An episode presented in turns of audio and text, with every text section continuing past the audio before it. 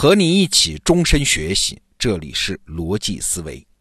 前一段时间，我用一周的节目给你介绍了《缔造和平》这本书，是讲巴黎和会的。那如果你听过那个系列节目呢，你应该听得出来啊，我关注的主题就是一个，那就是理想主义的局限。不过节目做完之后，我觉得有一个话题还没有讲透，所以今天再赶来做一个补白。当时的美国总统威尔逊呢，是个很著名的理想主义者。他去参加巴黎和会的时候，就是想实现自己的一套理想主张嘛。其中最重要的是三点：第一，民族自觉，哪个国家的事儿哪个国家做主，强大国家不能欺负弱小民族的；第二，以后咱们不搞秘密外交，有事儿大家放到台面上说；第三，成立一个国际联盟。以后国家和国家之间再有矛盾，别喊打喊杀的，讨厌。就像咱们美国有联邦政府和最高法院一样，有矛盾找国际联盟，找国联。那这一套理想，今天听起来都很令人神往啊。在第一次世界大战之后的那个时刻，那真是乌烟瘴气中的一股清流。但是结果呢？很可惜啊，巴黎和会开完了，回头一看。他这三条一条都没有实现。你说民族自觉，哎，那请问为什么要把德国在中国山东的权益让给日本呢？中国人在自己的土地上怎么就不能民族自觉呢？你说不搞秘密外交，那为啥巴黎和会最后还是开成了你们三巨头的小圈子的私人会议呢？你说成立国际联盟，哎，设想是你提的，国联也成立起来了。到头来反而是你美国自己没有参加啊，所以威尔逊的理想主义一整套最后都变成了一个美丽的泡泡。那讲巴黎和会的历史啊，很多人对那几位和平缔造者啊，就是英国首相、法国总理和美国总统，对这三个人总是有微词，说他们妥协了，向现实妥协了，没有实现理想，而且还要对后来第二次世界大战的爆发负责任。但说实话啊，你想，像希特勒这样的野心家，日本那样的军国主义国家，他们煽动人民，什么都可以拿来做借口的。所以把这笔账算到威尔逊这三个人头上不公平啊！而且呢，还有一点就是理想主义打了折扣，这没啥呀。从来不妥协、不打折扣的理想，我们只能在书上看到啊，现实生活中是不存在的。那说到这儿，你会不会以为我今天是要为威尔逊喊冤呢？还真不是啊！理想主义者威尔逊还是犯下了一个严重的错误啊！这是我看完了《缔造和平》这本书得到的一个很重要的心得。话说啊，巴黎和会结束之后，威尔逊带着合约就回到了美国。请注意啊，这个时候他的处境发生了一个重要变化。在巴黎的时候，他是谁啊？他是美国总统啊，他就代表美国啊。但是现在他回到了国内，他可不代表美国啊，他有太多的政敌在等着他啊。最后的结果呢，是他付出半年的口舌所争取的所有结果，几乎都付之东流啊。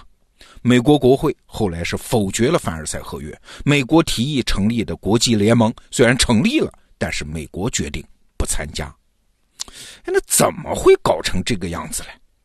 这我们就得回到威尔逊这个人的性格了。威尔逊呢是一个理想主义者，那理想主义者呢，在远处的人看来啊，那简直就是照亮黑暗世界的灯塔；但是在他身边人看起来，难免就是啥固执、不切实际嘛。所以对威尔逊这个人，历史上非常极端的评价啊，两极。法国驻华盛顿大使是这样形容威尔逊的：说，假如他生活在几个世纪之前的话，他会成为全世界最大的暴君啊，因为他根本不认为自己会犯错。当然了，这个评价不见得公允，但这是跟他熟悉的人的真实感受啊。那为啥呢？《缔造和平》这本书的作者麦克米伦对威尔逊有一段评价。说这个人的品格呀，可以用圣经中最高贵的语言来形容，可他对待顶撞他的人又是如此无情。这个人热爱民主，却又鄙视多数政客同行。这个人想要为全人类做贡献，自己却没有几个朋友。这些矛盾该如何解释呢？嘿嘿，其实很好解释。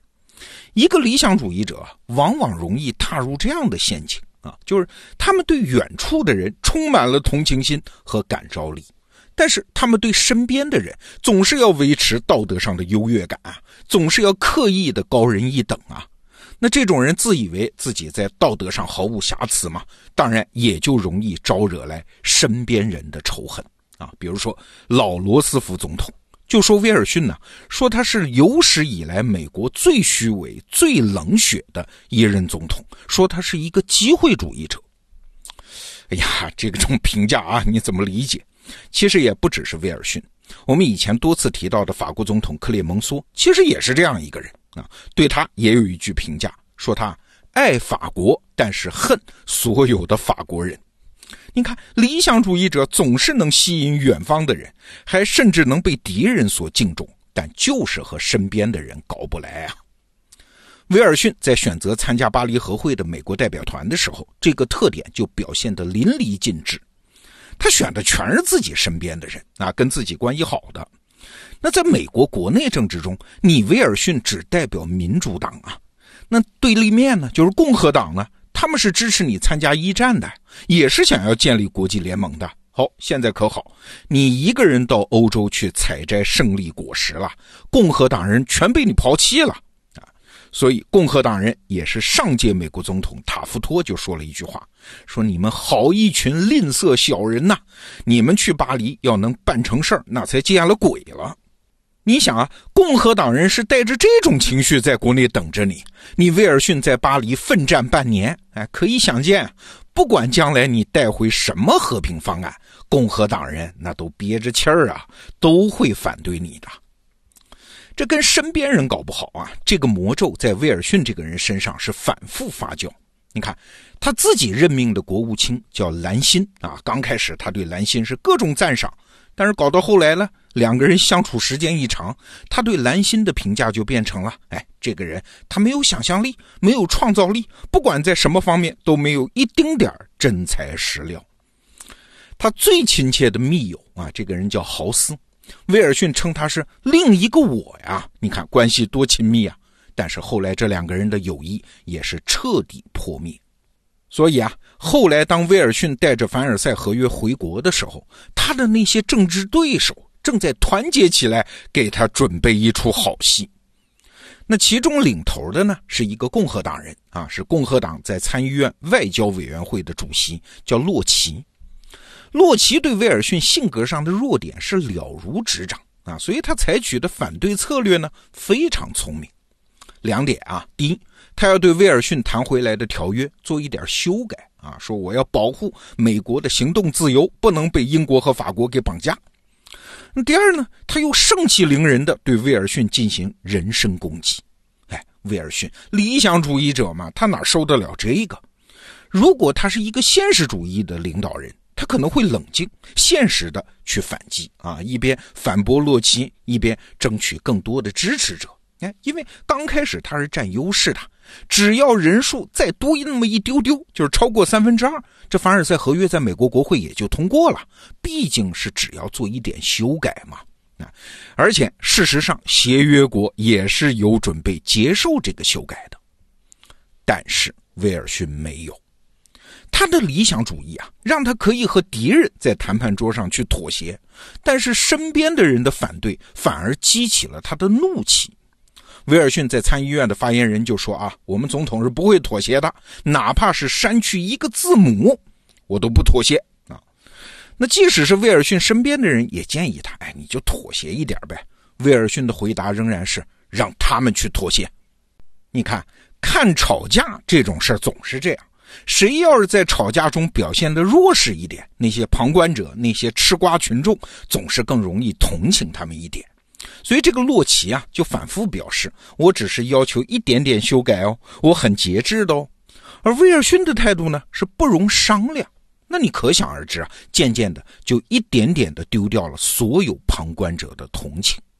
那威尔逊怎么办呢？还是我们刚才讲的理想主义者的惯常做法。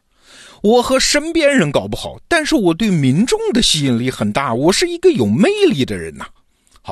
一九一九年九月二号，他离开了华盛顿，坐上火车，开始搞一场全国巡游演说，想说服民众支持自己的凡尔赛合约。但是啊，老天爷没给他机会啊！威尔逊这个时候身体已经非常不好。那到了大概一个月后，就是十月初，威尔逊再一次中风，导致半身不遂。那这个时候，距离他的总统任期其实还有大半年。但是威尔逊从这个时候开始，就再也没能真正的行使总统的职权了。哎，那你可想而知嘛，他从巴黎带回来的合约，自然也就付之东流啊。这是一个理想主义者的悲剧啊！一百年了，我们现在回顾当年发生的这件事儿，我不得不感慨啊，理想主义它确实是个好东西，但是也得注意两点啊。第一，如果没有妥协，那理想就不能落地。那第二呢？如果你不能整合一切力量，尤其是身边人和自己人的力量，去固守这个底线，嘿嘿，你的妥协。也就变得没有意义呀。好，这个话题我们先聊到这儿。逻辑思维，明天见。